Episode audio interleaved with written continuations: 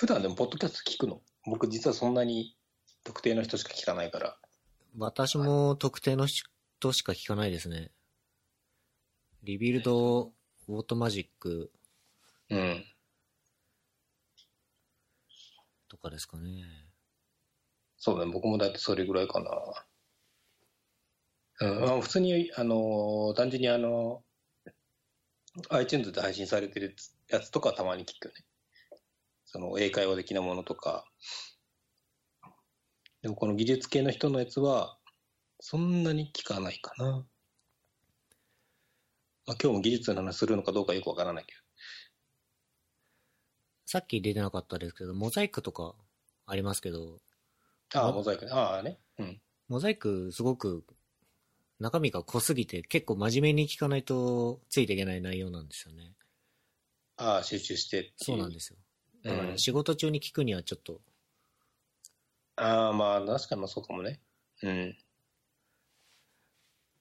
モザイクとか最近やってんのか更新頻度は最近は多くなさそうですけど、なないですね。うん。あ、せんちゃん出てないんだ私は出てないですね。現現場 FM 出ないの？現場 FM、なんかメンションもらってましたけど、うん。いや、なんかね、ウェブコンポーネンツとか、そんな話をしたいっていうのがあったから、まあでも逆に、その界隈、界隈っていうか、ウェブコンポーネンツとかの、に突っ込んで話せる人とかって誰がいいんだろうね。大体調べると、あの、エキスパーツの潜水さんが出てくるじゃないですか。そうですね。うん。まあ、あとあの、あれかな、洋一郎さんとかはい。は出てくるけど、うん。うん。まあ、僕も結構興味持ってる技術で調べたりはしてるんですけど、現場に導入してるかどうかで言われると、そうではないので、まあ、それはそうね、確かにね。ポリマーにせよ何にせよ。そうね。まあ、結構僕が今いる作る場の中だと管理画面系今ちょっとやったりするんで、ちょっと使ってみようかなって話はしてるけどね。うん。なんかここで Web コンポーネンツの話をしてしまうと、うん。まあ、水内さんとかなんで喋ってくれなかったんだってなりそうなんで。いいじゃないですか。俺は出ないぞっていう感じで出していけばいいじゃないですか。決してそういう意味ではなかったんで。まあ、ただその現場にど導入したとかそういう泥臭い経験がなかったんで、まあね、うん。そうね。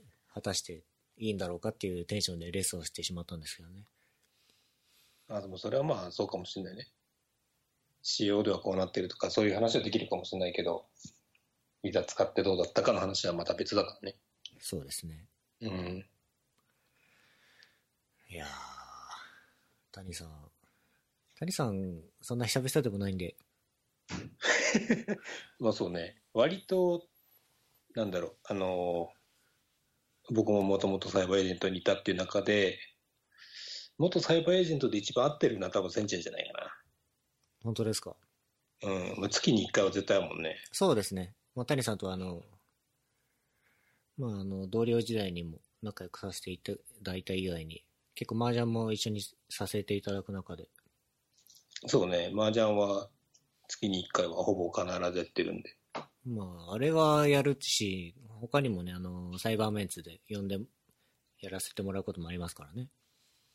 ああ、まあそうね。うん。なんだかんだで。最近調子はどうですか？最近はそうですね、忙しいんじゃないですかね、仕事が。最近、そうですね、スノボ行きましたね。書いてるから読むけど。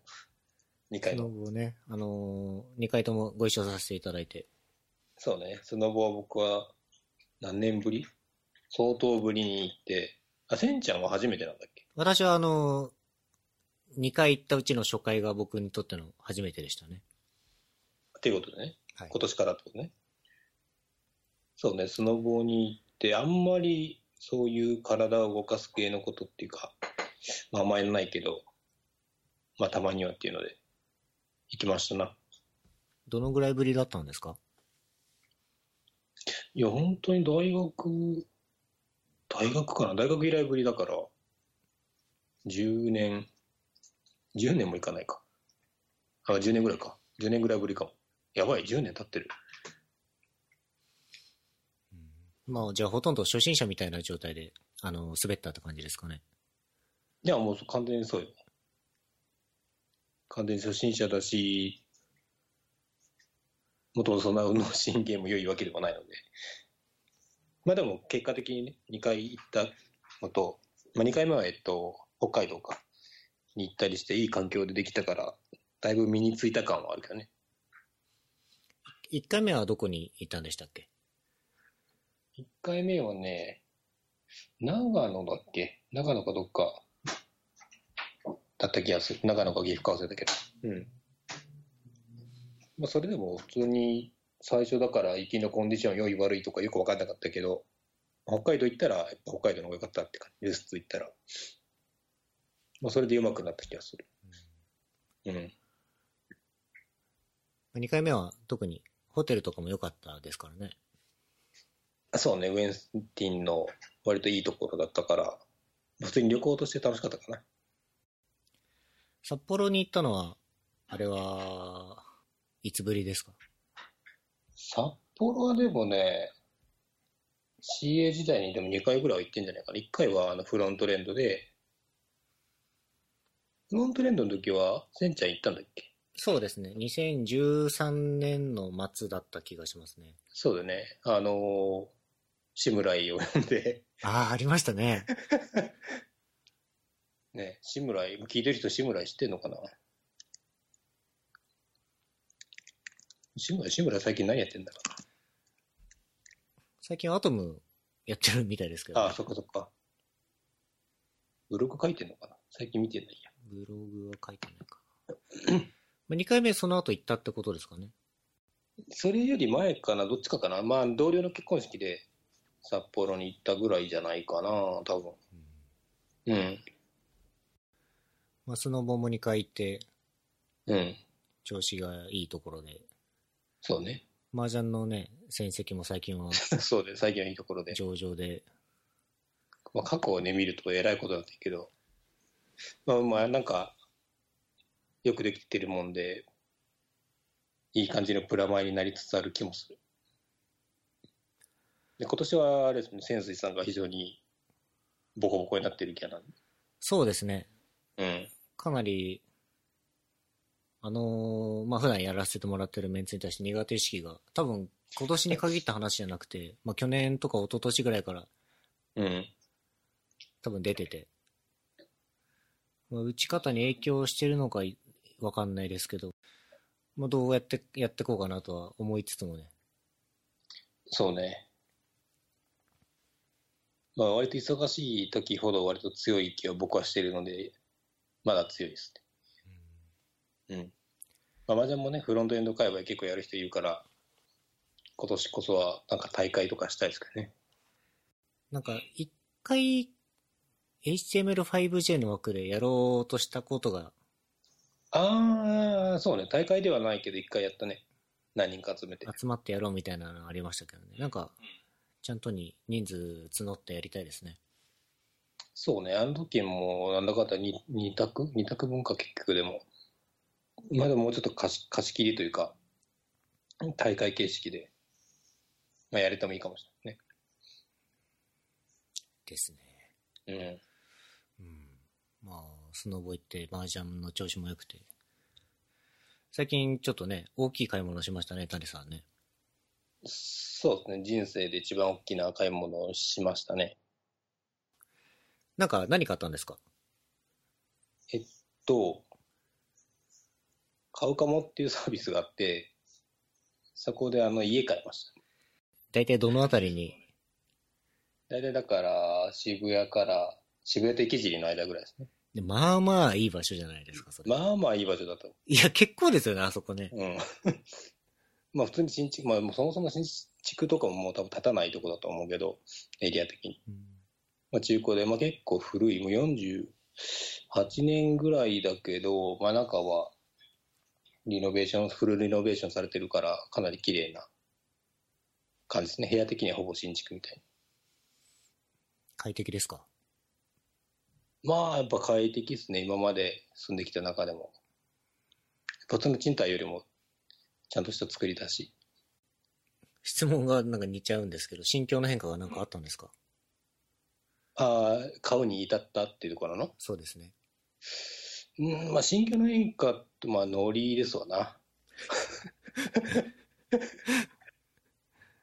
ノリで買えるもんなんですね。まあ、結果変えちゃったって感じだよね。結果的に。あの、別に、あの、すごい、あの、お金に余裕があったわけでもなんでもないんだけど、ローンなので。あの、まあ、もともと会社が移転して、渋谷から中目黒に移転して、で、で、三茶に当時住んでたけど、まあ、でもそこの更新も迫ってきて、まあ、中目あたりに引っ越したいなとかと思ったけど、まあ、結局家賃も高いし、なかなかないなと思って、タイムリミットも迫ってる中で、たまたま、まあ、僕も買うかもの開発してるんで、まあ、開発上、よくサイトを見るので、そこで見つけて、まあ、ちょっとあの、最初でも本当にこう、まあ、お客様体験的な、まあ、ノリでちょっと一回行ってみようかなぐらいのノリだったんだけど、まあ、行ってみると意外と良くて。で、まあ、まあ、そもそもローンが通るかどうかわからないみたいなところあったけど、まあ、中のその、エージェントスタッフにお願いして、いろいろ手続きしてもらって、まあ、いけそうだな、みたいなところで、まあ、行っちゃうかっていう。じゃあ行けちゃったって感じですね。まあ、決してこう安くなかったと思うんですけど。そうね。決して安くないですね。うん千万ぐらいです。うんですな。普通はパッと買う買い物じゃないと思うけど、まあ、まあ、そこはなんかいろいろこう買うって決めてからいろいろこう、なんだろう。買ってよかったっていうところはいろいろ調べたけどね。ローンの計画しかり。まあ、家を買って、犬も飼ったよね。ついでにしてはでかいですよね。えそうね。犬の、犬の方こそちょっとあんまり値段言えないけども高かったです。えっ、と、豆ちゃんですね。そうですね。あの、インスタグラムでも、アカウントなんだっけな。芝豆彦ですかね。芝豆彦かな。フェイスブックとかを繋がってる人だとたまに僕シェアしてるんですけど、ツイッターとかか。うん。まあ、犬も最初買うつもりはなかったんですけどね。なんで買ったんですか？たまたまだから家買ったじゃないですか。はい。で、引っ越したんで、まあ、家具が、古い家具がもう入らなかったりしたんで、まあ、家具を買い替えようと思って自由が丘に、まあ、行ったわけですよ。で、自由が丘に家具見に行ったら、その近くにペットショップがあって、で、こう、なんだろうな。もともと犬は将来的に飼いたいのがあって、あの、黒芝をね。で、まあ、黒芝ってそんなにいない、めったにいないので、もしいたらちょっといいなと思って行ったら、まあ、いたわけですね、黒芝が。可愛いい黒芝ね。まあ、抱っこしてたんですね、気づけばね。写真とかいっぱい撮って、いや、まあ、でもちょっと買うの早いだろうなと思いつつ、奥さんにももう90%買わないって言ったけど、奥さん連れてきて、えー、まあ、買っちゃったって感じかな。その話僕初めて聞きましたけど。あ、本当に？はい。うん。あの、まだだってその時点で、まだ家の契約も終わってなかったから、ちゃんと。まあ、契約っていうか引き渡しか。まあで、まだあと2週間ぐらいあったけど、まあ、そこら辺も結構ペットショップの方が融通聞かせてくれて、あの、それまで預かるんでっていうので、あの、非常に全部論破されて、あ買っちゃったよね。うん。すうん 本当に家といい犬といいノリでね買ってる感じがすごいですけどまあ人生大半ノリですからね。ノリで、会社も起業したし、うんちょっと家の方聞きたいんですけどうん。まああの今の家を買う前は持ち家じゃなくて賃貸に住んでたわけじゃないですか、うん。うん。その頃と比べて意識が変わったこととかうーん、どうだろうな。やっぱ賃貸と違って、まあ、持ち家になると、まあ、賃貸って結局掛け捨てなので、まあ、払えば払うほど別に残るものは何もないので、まあ、そこがそもそも前提とある分、なんだろう。まあ、変な不安はないというか、はなくなったかな。まあ、払う額としてはそこまで大きく変わらないけど、月々、まあ、ローンの返済なので。まあでも、ちょっと家のことの考える効力が一個減った、減ったかもしれない。うんそういう意味では。まあ普通に働いてる分は別に、ローンも普通に払えるし、まあ、多めに入ったら繰り上げで払えば安くなっていくし。まあ今はこう、多額の借金、まあその借金抱えてるみたいな人の言い方のつもりはないんですけど、まあ家を購入するにあたってローンを組んで、それに対するプレッシャーが大きいのか、まあはたまたこう、かけ捨ててることによる無駄のなんか心理的なストレスが減ったのか、まあ、その辺のバランスとかやっぱ変わったのかなとか思って。額面だけ聞くとでかいなと思うけど、あまりプレッシャーはないかな。まあ、それはなんかいろんな保険とかも含めてなんだけど、まあ、なんか働けなくなったら保険で払えるし、家家用の保険があるんで、ローン用の。で、あとはまあ、なんだろう。まあ、35年ローンとかそういうのだけど、まあ、別に35年払い続けなくとも、どっかのタイミングでもし住み替えることがあれば、今の家売ればいいだけなので、まあ、何千万とか35年とかっていうのは数字で言うほどプレッシャーもないので、割とそこら辺は気にしないかな。変わったというよりは、逆に言うと変わってないって感じかな、賃貸の時と。うんそういう意味で。ネガティブにはなってないという。今そういう中古のリノベ物件を取り扱う会社に今いらっしゃると思うんですけど、うん。その中古物件事情みたいなところは、最近は良かったりするんですか？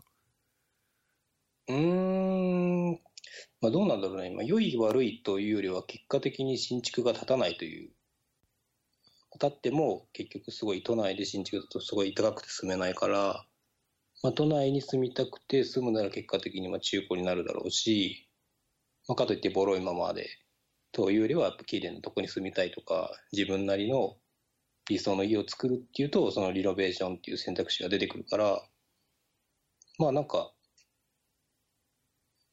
まあ、結果的にその中古市場だからうんぬんっていうのは、実際、国からの支援があったりとかそういうのもあるんだけど、まあおのずとそういう流れになってるって感じじゃないかな、新築というよりは。うん。うん、まあ、郊外だったら全然新築で安いところは全然あると思うけど、まあ、都内だったら、おのずとそうなるよねって感じですね。うん。まあ、結構なんか、周りのエンジニアの人でも結構家買ってる人が増えてきたような気がするけどね。みんな東京オリンピックに向けて買っておこうみたいな気持ちがあるんですかね？いやー、どうなんだろうね。そこまでの意識があるかわかんないけど、結構いろんなパターンあるかな。郊外に、えっ、と、建てた人もいるし、都内で中古買った人もいるし、もしかしたらまあ多少その2020年とか意識してるかもしれないけど、うん、まあなんだろうね。年齢とともになんかそういう自分の城を持つみたいな感覚なのかどうかちょっとわかんないけど。一生住み続けないっていう可能性がある限りというのはその売ったり貸したりっていう選択肢がある限りはもう東京に買わない選択肢はないですよね。まあそうね、逆に変なとこ買っちゃうとそういう売れないとか貸せないってなっちゃうから、バランスだけどね。か買わないの？買う、買えるか買えないかだったら買えるじゃん？まあ買おうと思えばそうですね。買えるとは思うんですけど、まあでも何事もやっぱ経験だと思うんで、買うといいんじゃないですかね。そうですね。比較的こう、私合理主義的なところがあるんで、うんうん。今住ん、あの、賃貸に住んでることに対する無駄意識は、まあ、毎月ちょっとずつあるんですけど、うんうんうん。まあ、そういう気持ちもありつつ、まあ、谷さんにあの、買うかもの物件とか紹介していただきながら、気持ちを巡り、張ってるところはあるんですけど、うん。まあ、タイミング見てって感じですかね。額がやっぱ大きいんで。まあね。まあ、引っ越したばっばっかでもないのか。まあ1年ぐらいもう経ちますかね。まあ、大きな会社に勤めてるうちに、どっちにしろ買った方がいいかなって感じかなんか、ワンちゃんもな。うん。ついでに買ったにしては結構大きい買い物だったと思ってるんですけど。そう、まあ、ライフスタイルが、まあ、おある種家を買ったよりも変わったのは犬の、犬がいることで変わったからね。その週末の過ごし方とか、うん、もう変わるし。まあもともと家を開けるタイプではないと思うんですけど、それにしてもこうなんですか、簡単にこう宿泊に行けなくなった。まあ夫婦ともどもで行けなくなったみたいなのは。あったりすると思うんですけど。あーまあ、でも、どうだろうな。まあ、ちっちゃいうちなんであれなんだけど、逆にその、ペットホテルとか、あ名付けたりとかって、こう、なんとなくこう、寂しそうな感じもするけど、逆にたまにそういう他の犬とかと遊ぶ機会だったりするから、なんか変に、変に、そこの部分は気を使ってないかもしれない。旅行行ったらどうしようとか。今のところ。まあでも逆にペットも一緒に行けるところとかあったら、そこのホテルにしようとかそういう選択肢はあるかもしれないけど。今何ヶ月でしたっけ？8ヶ月かな。うん。で、まあ豆柴なんで、まあそこまで5キロぐらいだかな。まあまあやんちゃな感じですけど。うん。結構やらかしたりするもんですか？やらかしたりするね。あの、カジュアルなうんことか、するよ。その辺のしつけ周りは、飼い始めてから、まあ数ヶ月経ってると思うんですけど、やっぱ治んないもんですか？うーん、まあでも徐々になんだろう。覚え始めた感じはあるけどね。この場所ですればいいんだ。うん、まあ、結構おしっことかも、まあ、最近特にちゃんと自分の、その、普段はサークルっていうその檻みたいなとこ入れてるから、そこに戻ってするとか、覚えてるけど、まあたまにそうそうするけどね。まあ人間もしますからね。まあそうね。もう俺もするからね。あ、しますか？しないよ。いや、っていうのはこう、すごく飲んだ時に、漏らしたりとか？まあ戻したりとか。戻す、まあ、それで言うと、それで言うとこの数年はあんまないけどね。うん。そうだよなと思って。谷さんしてるとこ見たことないなと思って。まあでももう、道端で、この電波に乗っけて話す話かわかんないけど、昔はね、全然、ええまあ若い時はね、バカみたいな飲み方する時もあるし、まあでも1年に1回ぐらいあるんじゃない？うーん。結構今の会社とかも割とお酒飲むのが好きな人も多いから、その、歓迎会とか、そういう忘年会とかだったら、多少飲むから、フラフラになる時あるよね。うん。うん。なんかね、私と麻雀打ってる時も、酒は嫌いじゃないけど、飲みすぎないように気をつけてるんだろうなっていうのは、まあ、ひいひいと感じるんですけどね。まあ、麻雀の時はもう勝ちたいからね。寝寝ちゃうんで。集中力切れちゃうんで、後半。そうっすね。ほんと何も考えずに切る時あるからね。まあ、程よく気持ちいいぐらいじゃないですか。うん。うん。まあ、家と犬以外だと何を買ったんですか？うーん、大きめのお買い物だと、アップルウォッチじゃないですか大きめというか、ガジェット的には。アプローチ、そんなに欲しい欲しい言ってなかった派閥だと思ってるんですけど、そうね、あの、否定してた派閥だったんですけどね。気づいたら買ってましたよね。これもなんで買ったかよく覚えてない。ノリだろうね。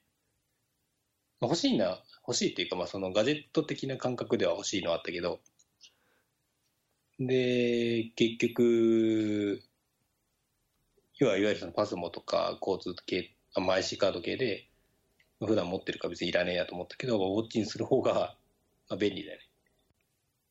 追加連携してます？追加連携してます。追加連携もしてるし、そうね、それ以外の支払いとかも。コンビニとかはスイカというよりは、えっ、と、アマゾンのやつ使ったりとかしてるけど、うん。まあでも逆にあんまり本来の目的の一つだった気がする、こう、体を動かすための何かにはまだあんま使ってない気がする。使いこなせてない。私も Apple Watch 2を買った人間なんですけど、まあ普段のコンビニの買い物とかに使うのはもちろんのこと、うん。改札もそれで通るし、会社に入るのも Apple Watch なんですよ。ああ、その、IC か IC っていうか、あれか、ピッて入るやつね。そうです。あの、P が、あの、スイカなんで、うん。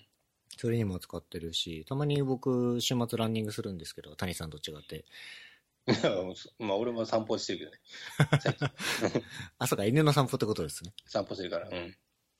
その時も、あの、前までは iPhone 持ってランニングしてたところを、それ持たずに済むようになったんで、その時はもう完全にいらないか。いらないか。そうですね、いらないですね。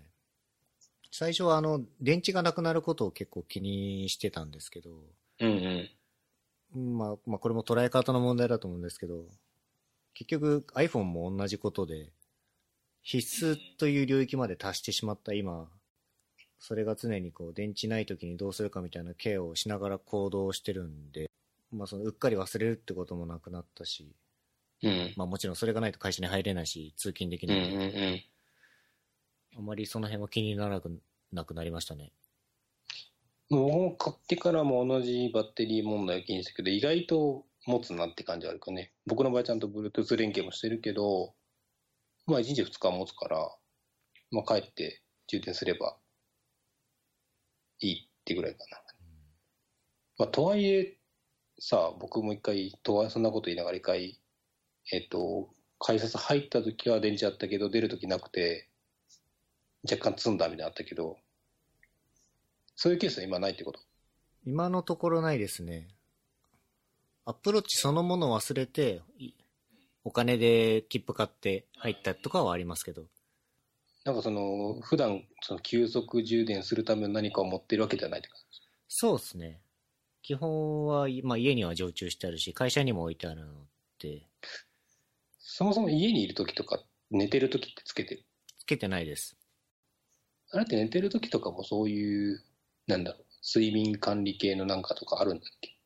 まあ、アプローチの機能として、心拍数測るのと連携して、そういうアプリケーションもあるみたいですけど、僕はやってないですね。まあそういうのもあるなと思いつつ、まだどういうアプリがいいか分かってないから、まだ使ってないね。まあなんか、あい、まあ、どっち買った一つは、まあなんかその、なんだろう、ネイティブアプリの開発とかも全然したことはないけど、アプリならではの何かそういう、アプリじゃないと、ウォッチならではのアプリとかってなんかあんのかな、みたいなのを考えるようにはなったかなと。特にアイディアはまだそんなないけど。最近の技術的な興味は、何ですか？そのアプリ方面に向いてるんですか？いや、で言うと、やっぱ仕事からまだウェブなので、あで言うと今は僕の中では割と Web Components はそういう意味で熱いけどね。 Web Components というか、まあ、 Custom Elements と Shadow DOM？うん。あんまりこう、なんだろうな、プロジェクト的に、こう、 React とかで SPA とかっていうのがあんまないので、一部機能で React 使ってたりするけど、とはいえ、じゃあ、その、CSS モジュールズとか、と、まあ、 Styled Components とかを突っ込んでまで何かっていうまではちょっとやってない感じですね。まあ、谷さんといえば CSS のイメージがやっぱありますけど、やはり探ってるトピック的には CSS 周辺のことなんですかね。で言うと、まあ、け CSS そのものに関してすげえ追っかけてるかっていうと、追っかけられてはなくて、ただ、その、CSS で言うと、まあ、グリッドとか、あんまりまだ使ってないから、ちょっといろいろ試したいかなってなるかな。またカスタムプロパティとかもまあ、なんだろう。一部使ってたりはするけど、まあそこら辺とかもなんか実際に使うときにどういうふうにやればいいかとかは考えたりするかな。カスタムプロパティもプロダクションに入れてるんですか？えーっとね、一部使い始めてるかな。もうある程度それはなんか外のユーザー向けのっていうよりは中向けの機能とかのところで使おうかなって感じかな。まあそうですよね。やっぱ i 対応を考えるとそうなってしまいますよね。まあ、ただの変数的に使うだけなら別に、まあ、実際やっぱ SAS とかでこと足りるっちゃ足りるから、一旦はそれだし、まあでもカスタムプロパティ使うと何ができるかっていうところは面白いかなっていうのと、うーん、まあなんか、カスタムエレメントとか、シャトードームとかで、そのコンポーネントのスタイリングとかで、カスタムプロパティ使ったテクニックとかを見見たりしてるから、なるほどなと思いつつ、難しいなと思ってる感じ。うまく使うのが。という意味では意外と、意外と最近も CSS のことは考えてますよ。谷さんの CSS キャラはいつからだったかな？僕が知ってる限りは2012なんですけど、にまあ、サイバー入ってからだね、多分ね。と僕は思うんだけど、僕自身も。ね何を隠そう？私があの、HTML、CSS を中心としたあの、Web フロントエンドの技術を勉強したのはですね、うん。谷さんのあの、単調の第一冊目と表現したらいいのかな？ああ、あの、iPhone 向けのウェブサイトのそうです。やつですね。まああれで勉強して、サイバーエージェントにも入社することができて、まあ、ありがたいことです。まあ、実際は、あれはだからサイバー入る前に書いたやつで、まあ、一番最初のやつだけど、割とでも読んでくれてる人は周りにいたかな、サイバー入ってからでも。ね入ってみたら、あの、その著者がいらっしゃってね。ね。もっと尊敬すべきだよね。何ですか、その尊敬してないみたいな言い方は。いや、本当に尊敬してやまないんですけどね。でも、この間メルカリで売ってたでしょ。メルカリじゃ売ってないですね。メルカリカウルで売ってカウルで。で、まあ、今見返しても、さすがに知ってることが多かったんで。まあね、古いしね。ううんん。まあ、全然問題ないです。誰が、誰が買うんだろうと思ったけど、でもたまに Amazon のレビュー見ると最近でも買ってくれてる人いるからね。うん。あ、豆彦がね、検索。うん。なんか今購入されると、なんか複雑な気持ちになりそうですけああどね、。そうそうそうそう。あの、まあ、まあ、買わない、まあでも正直でも買わないでほしいと思うよね。うんうん。どちらかというと、あの、2冊目の単調の方ですかね。そうね、CSS の設計の教科書の方がいいかな。まあそっちはそっちで、まあもちろんアップデート持ってるとこあるけど、とはいえ基本概念はそんな変わんないと思うから、そっちの方がいいかなって感じかな。なんか今購入された家も、その2冊目の緑本がすごいたくさんうん。売れたおかげで立ったみたいな噂も立ってますけど。まあ完全に噂で。あ、でもね、あのーなんだ、そういう本書いたりとか、その登壇したりとかするじゃん？はい。でそうするとその僕の名前とかで検索しても出てきたりするじゃん ?Google とかで。はい。それがね、結果的に、まあ、どのぐらい効果あったかはともかくとしても、あの、銀行のローン審査を通る上での信用に役立ったって感じあるよね。まあ、言うて僕はまあ転職したばっかだし、あのしかも大手からね、転職したばっかだし、まあ、そのなんか、その経験も評価されつつ、でもなんかちゃんとそういう、なんだろう、業業界的にというか、ちゃんとしてる人みたいな、の PR になったのが、まあ、まあ、多少なりとも良かったっぽいというか、実際銀行の人とかも言われたから、まあそこは得した感じはあるよね。まあ普段からのセルフブランディングといいますか、まあそこまで意識してるかわかんないですけど、そういうのが役立ったってことですかね。そうね、普通に実名出してやってたのが。なんか最近は、まあ単調じゃないと思うんですけど、他の書籍も執筆されてるようで。そうですね、まだもうちょっと先だと思うんですけど、出るのは。今やってますね。まあ例によってあの CSS の本ってことですかね。そうですね、まあそれ関連、まあ僕が少なくとも書いてるところはそういう系のところですね。なんかその辺の情報は結まだ伏せてるって感じですかね。そうね、まだちょっとあんまり出せない方が多いけど、まあでも内容的には、やっぱりその僕の、僕に関して言えば緑で書いた時よりはいくつかアップデートした内容で書いたりはする予定なので、まあ、参考になるところもあるかなと。まあそれはちょっと何人かで書いてるんで、ただ結構ボリュームのあるものになるんじゃないかなという気がします。まあ出てからのお楽しみってことですかね。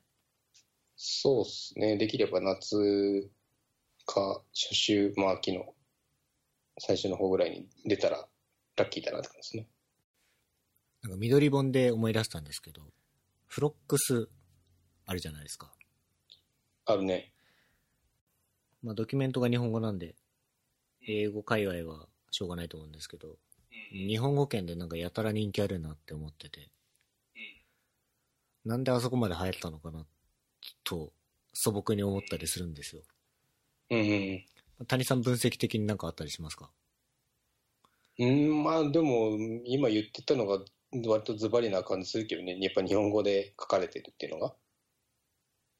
結局元の、元のっていうか、と、マスマックスだったりとか、まあ、ベムだったりとか、マリオ OCSS だったりとかって、まあ基本英語のドキュメントが多いと思うので、うん、結局フロックスもいろんなものの組み合わせかつ、一応まあそれなりに考えて設計したものではあるけど、やっぱ日本語的なところなんじゃないですか。うん。だから、結構フロックスでそのエゴサーチとかするけど、まあこれは本当に良くも悪くもっていうか、なんだろう、ベム、なんだろう、フロックスのことをベムと思ってるというか、なんというか、フロックスをな何だと思ってるんだろうなと思ってるツイートはあるかな、たまに。うん。正直謎なところもあるけど、でも逆にいろんな解釈あるんだなっていうのは、いろいろ見てて、あの、逆に勉強になるところもあるけどね。ベムのことを CSS 設計と表現されるうん。会話がたまにあって、うん。まあ、まあ聞いてて僕としては結構違和感があるんですよね。そうね。なんか命名規則と設計の溝と言いますかなんか。まあ結構ベムと、ベム化、OCSS 化とかそういうのもあるね、たまに。あ、その辺がね、まあ結局僕が、例えば僕が書い、本を書いたけど、仮にそれを読んでもらった人がいて、でもその人と話聞いてると、いや、そういうこと書いてたわけじゃないんだけどな、みたいなやっぱあるんだよね。そういう、まさに今みたいな話というか。ベムが施設設計設計の何かとか。そこでも難しいよね。まあでもそれで、うん、とっかかりになってるんだったらいいかなと思ったりするけど、それも、それが間違ってたとしてもね。うん。うん。まあ、どっかで前言ってたの違ったんだなと思うようになれば、まあいいんじゃないかなと思うけど。施設が面白くなったのは、それを考え始めた時だし、まあ、実際本読んでくれてる人で、あの、設計みたいなのを考え始めてからまた面白くなってきたって言ってくれる人もいるから、まあそういう取っかかりになってるんだったらいいんだろうなと思うし、うん、とは思うかな。まあそれはいろんな現場でそれが逆に課題になってるとこもあるかもしれないけど、まあ、好きにししなさいって感じはあるけど。まあ、フロックスがリリースされたのも結構前、2、3年は前ですよね、きっとね。ブロックスは、うーんと、僕がそのサイバーエージェントで、まあ、言っていいのかな。えっと、まあ、要はスポットライトっていうあの、メディア、キュレーションメディアを立ち上げたタイミングぐらいの時に、ドキュメント化した記憶があるね。だから2000、いくつだ ?14 とか？そうですね。うん。まあ、ドキュメントとしては、谷さんの中でも結構枯れてしまってるというか、うん。谷さん的にも飽きはある種あると思うんですけど、うん。なんか今後新しい考えをアウトプットする可能性とかはあったりしますか？そうですね。まあ一つはまあ、なんだろう、そのフロックスのドキュメントがまあリードミに止まってるので、もうちょっとそのフロックスをベースにした、ここ最近での自分の考え方の話であったりとか、もっと単純な、まあ、フロックスって言えばレイヤーの種類が多いよねみたいな話もあるので、もうちょっとシンプルに、まあ、セクションとかエレメントとか、そういう単位で区切った設計思想とか、新しく作ってもいいかなと思います。まあでも近いうちにその辺のね、アウトプットが出ると、うん。谷ファンは喜ぶんじゃないでしょうか。本当はね、エイプリルフールに一発ちょっと出したかったやつがあったんだけどね、ちょっと間に合わなかったですね。そうですね。まあ、エイプリルフールのチャンスは毎年あるんでね。毎年あるんでね。うん。真面目なやつは、真面目なやつもどうだろうな、年内着手できたらいいですけどね。不真面目なやつは、仕事に疲れたら出るでしょうね。そうですね。まあ、個人的にはあの、不真面目な方を期待したいところなんですけど、真面目な方もね、うん。そうね。うん。ウェブフロントエンド、まあ、ウェブフロントエンド文脈だけじゃないんですけど、えーっと、クライアントサイドって言ったらいいのかな？あの、うんうんコンポーネントみたいな話が、みんなのフォーカスとして集まりつつあるのでね、その辺の問題も解決した何かがアウトプットとされることを、個人的には期待したいですね。そうですね。まあ今の業務の中で割とそういうのを抱えながらやることがやっぱ多いので、まあなんかちょっとずつアウトプットできたらと思いますね。うんまあ、ちょっと、これどういうポッドキャストかの、あれも分かってないんで、切り方もよく分かってないんですけど。これは、どう、どうなるんでしょうね。どうしましょうかねどうでしょうかね。どうしたらいいと思いますか？これちなみに配信はどうやってやるんですか？これどうやってやろうかなうーん、GH ページズがああ、はい。最有力候補です。まあ一番楽だよね。そうですね。うん。谷 FM か。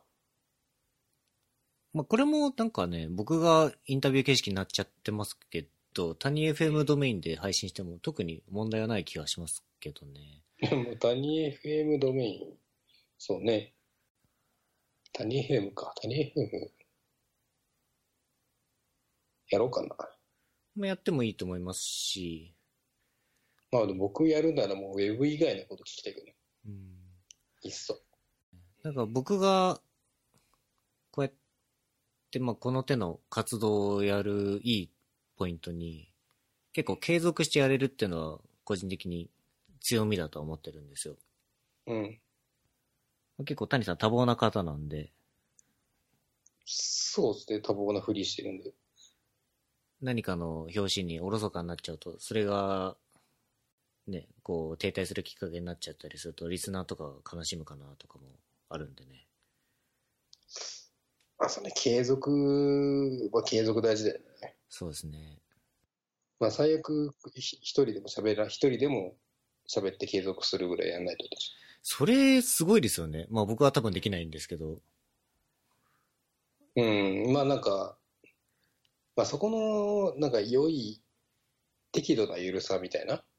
その毎回ゲストで1時間以上喋らなきゃいけないじゃない形で、小林久さんとかもたまにやってるけど。まあでも、あれでしょ？せいちゃんもだって、もともと一人で喋ってたでしょ？まあ、昔すごく昔ですけどね。なん、なんでその話知ってるんですか？僕言いましたっけ？聞聞いたことあるよ。ユうんー、YouTuber かな。?YouTuber ですか？まあ、海外だとたまに YouTuber じゃないけどさ、たまに配信してるよね。うん。あの、なんだっけ。あの、Google のパフォーマンスの、ポール・ルイスですかね。あポールリス、ポールリスとか、その、なんだろう。まあ、それ、いつも定期的にやってるわけじゃないのかな。そのたまにサイト見て、そのチューニングする様子を配信してるとか、うん。それも面白かったし、またもシンセストリックのクリス・コイヤとかもたまにやってると思う。うん。そうですね。なんか、ポッ、YouTube というより、あの、あれですね。スクリーンキャストいいかもしれないあ、ですね。そうそう。うん。じゃあそろそろいい時間なんで。そうですね。そうですね。え 今エンジンかけなくていいんですよ、別に。ポッドキャストだとあれだよね、変顔ができないからですね。そうですね。うん。谷さんといえば、谷さんといえば谷スタグラム。そうですね。うん。まあ、谷さんはあの、顔だけじゃなくて、喋りで結構、コンテンツ力のある方なんで、ぜひなんか、また機会があれば。いや、わかんないね。もうレギュラーにな、させていただくかもしれないんですけど、どういうどういうどういうことその、毎回谷さんみたいな可能性もゼロじゃないんですけど、それはならしね。あんま変わん、変化なくねと思うけど、まあ、谷さんのレギュラー化みたいなのね。困ったら来るってのね。そうですね。ゲストいなかったら来る。ありえるかもしれないんですけど、うん。引き続きよろしくお願いします。よろしくお願いします。じゃあ、あさって。はい。また、麻雀でお会いできればと思います。うん。じゃあ、お疲れ様でした。お疲れ様でした。